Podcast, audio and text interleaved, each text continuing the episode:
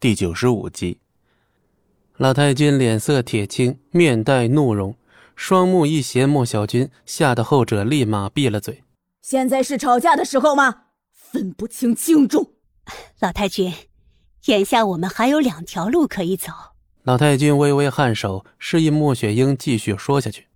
一是去找银行贷款，先度过眼前的危机再说；另一个呢，就是尽快找到强有力的合作方，这样不但能挽回我们的声誉，财政方面的压力自然也会减轻许多。莫雪英条理清晰地叙述着，老太君则缓缓地点着头。正当莫雪英准备继续说下去的时候，却被老太君突然打断：“小鱼，说说你的看法。”闻言，莫雪英的脸色微微一沉，显然心怀不满。我觉得找银行贷款的话，风险会比较大，而且就我们目前的财政状况，恐怕也不会有银行愿意贷款给我们。简直就是扯淡！会有银行拒绝我们贷款，除非是你去。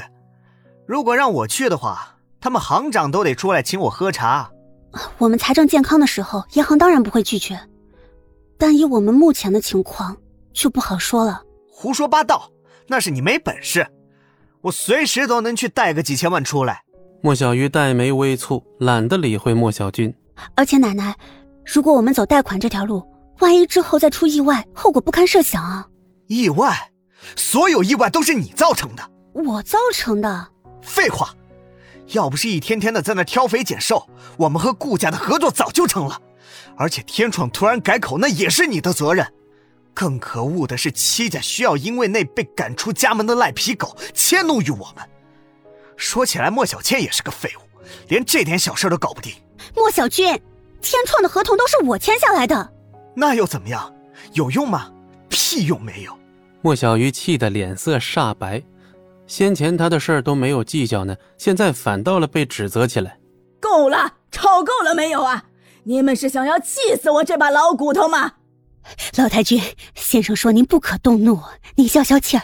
好不容易捋顺了气息，老太君这才缓缓地说：“嗯，说了多少次了？遇到困难，我们墨家要站在一起，齐心协力。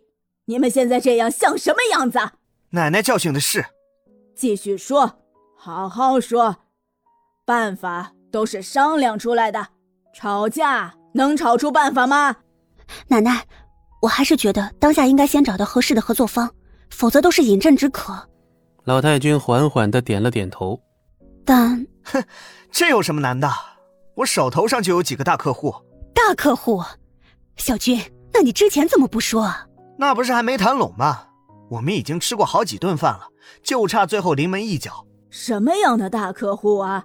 咱姑苏珠宝业的龙头老大钱家。钱家，可这珠宝业跟咱可八竿子打不着一块儿去，除了赚个名头之外，还能有什么好处？姑妈，这你就不懂了吧？只要和钱家交好，他们以后的珠宝店工程都交给我们不说，我们也有机会在珠宝业里掺上一脚，那利润可高了。嗯，小军的眼光看得远，想要更上一层楼，就不能把鸡蛋放在一个篮子里。